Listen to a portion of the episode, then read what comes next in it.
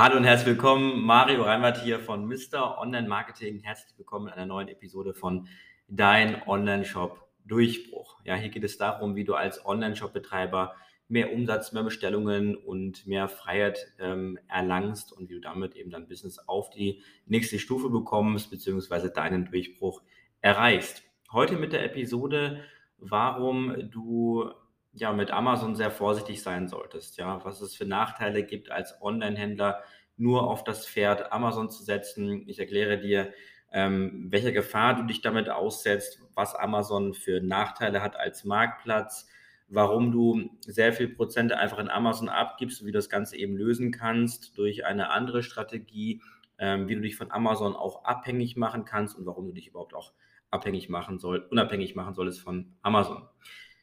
Ja, ganz egal, wo du jetzt gerade stehst, vielleicht bist du Online-Händler, der schon mal auf Amazon verkauft hat oder aktuell auf Amazon verkauft.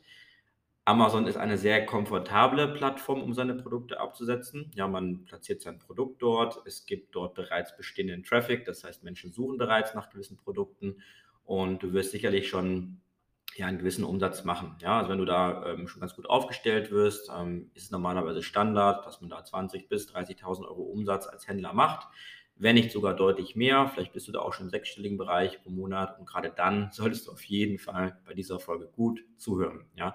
Denn es ist natürlich immer klar, ich vergleiche das immer, ich habe immer dieses Inselbeispiel. Wenn du auf einer Insel bist und das Wetter scheint, ja, du hast irgendwie, liegst gerade am Strand, äh, direkt am Meer, ähm, du schaust in, in die weite Ferne, alles ist schön, ähm, das Wetter ist gut, ja, alles ist super. Genauso fühlt sich manchmal Amazon ja auch an als Händler.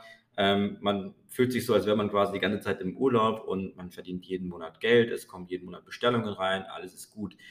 Und das klappt so lange gut, bis dann das erste Unwetter kommt. Und dann kommt es eben darauf an, wie schlimm ist das Unwetter. Ja, es ist nur so ein bisschen Regen, ja, damit kannst du leben. Ich meine, schließlich hast du dafür eine gute Zeit.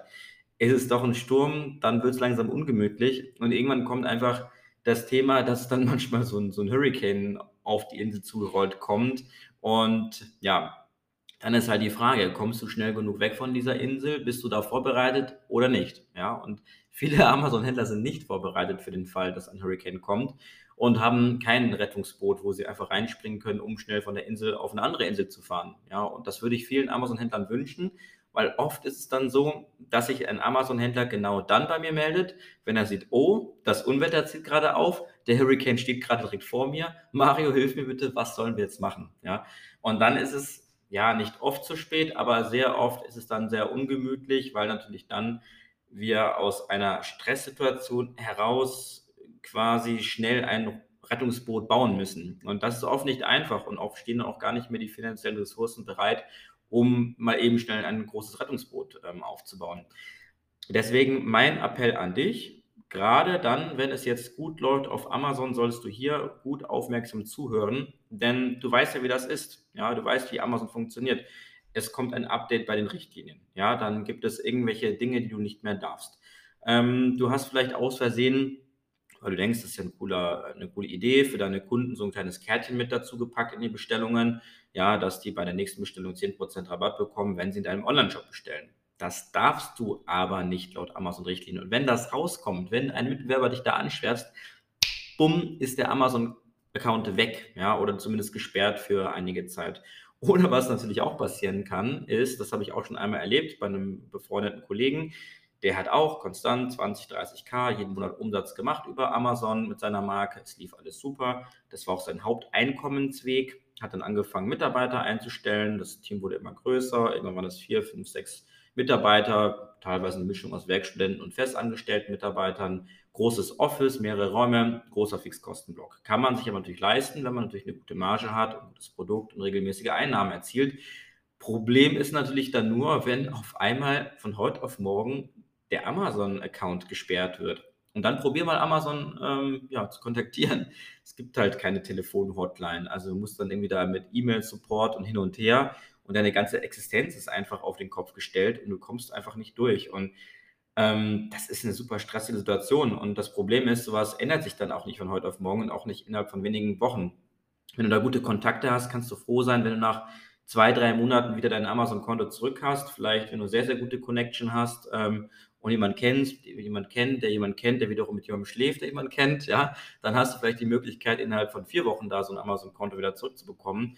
Ähm, aber es dauert halt seine Zeit. Und selbst wenn du alles richtig gemacht hast, ist das einfach keine Garantie, dass du dein Amazon-Konto weiterhin behalten wirst. Da habe ich schon zu viele Stories mitbekommen äh, aus meinem direkten Umfeld, wo einfach so ein Ding einfach um die Ohren fliegt und ja, samt Listing alles weg ist und du dann auch danach bei minus eins wieder anfängst, weil du natürlich dann nichts hast. So, du hast keine History, du hast keine Bestellungen, du hast keine Kundendaten und so weiter. Also du fängst nicht nur bei null an, sondern bei minus eins, weil du jetzt wieder alles von vorne aufbauen musst.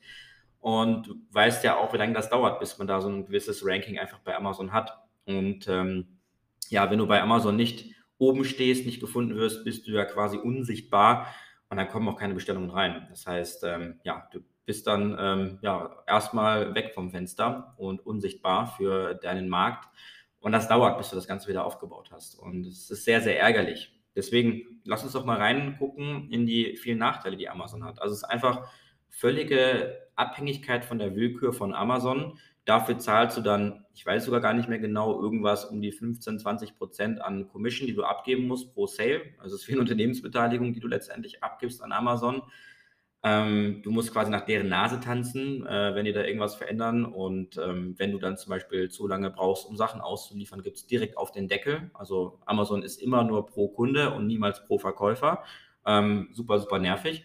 Ähm, und das Schlimme ist ja auch, du, du hast ja auch gar keinen Spielraum, mit den Kunden zu arbeiten. Du darfst ja gar nicht irgendwie irgendwas in die, ins Versandpaket reinpacken. Du darfst nicht mit den Kunden wirklich Kontakt aufnehmen. Ähm, das ist auch der wichtigste Punkt. Du bekommst ja auch gar nicht wirklich die Kontaktdetails, also nur über Umwege und damit darfst du eigentlich auch nichts machen. Ähm, du hast ja nicht mal eine E-Mail-Adresse von deinen Kunden. Du hast zwar so eine komische, kryptische Amazon-E-Mail-Adresse, aber so eine richtige Kontakt-E-Mail-Adresse von deinem Kunden, was aber Amazon hat, bekommst du nicht. Das heißt, der eigentliche, der Geld daran verdient, wenn du auf Amazon verkaufst, ist Amazon, weil sich Amazon jeden Monat ähm, darüber freut, dass du ihm die Kunden schickst und die machen dann quasi das Ganze hintenrum. Also der ganze Umsatz, der hinter dem, äh, unter dem Eisberg stattfindet. Du bekommst nur diese obere Spitze ab, ja, und freust dich darüber.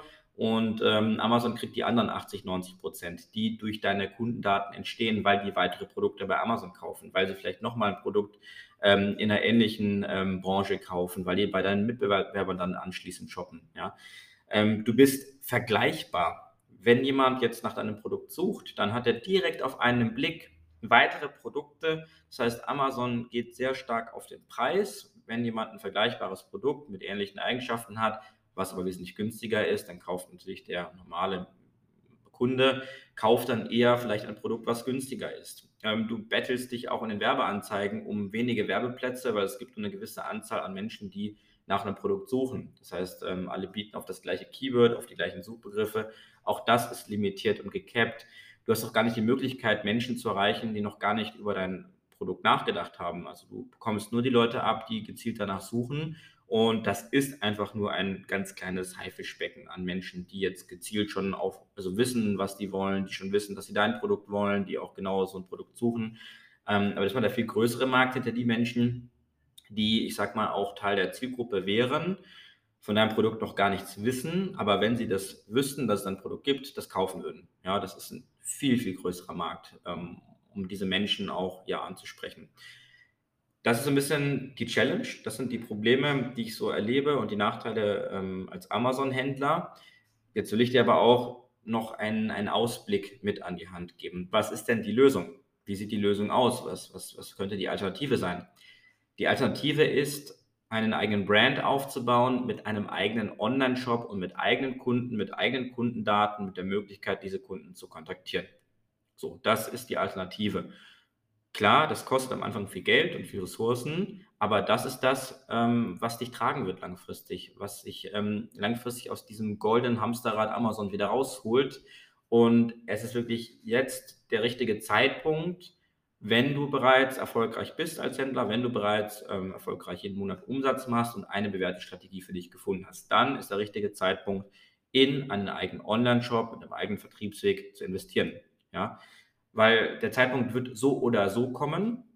Die Frage ist nur, ob du alt abwarten möchtest, bis der Hurricane auf dich zurollt und dann kein Rettungsboot, sondern nur so ein so ein gammeliges Floß irgendwie dann parat hast oder ob du jetzt schon sagst, okay, ähm, ich investiere jetzt, wo es gut läuft, einen Teil meines Budgets, ich sage auch nicht alles, einfach mal so 10, 20, 30 Prozent, in einen langfristigen Weg, damit du einfach gerüstet bist. Ja, damit du einfach nachts gut schlafen kannst, gerade wenn du da Mitarbeiter hast. Du musst dir auch überlegen, ne, was machst du denn, wenn Amazon von heute auf morgen wegbricht, wenn deine ganzen Amazon-Einnahmen weg sind. Kommst du damit klar? Kannst du dann die Mitarbeiter zahlen? Kannst du dein Office bezahlen? Kannst du deine Fixkosten damit decken? Kannst du deine Familie damit versorgen?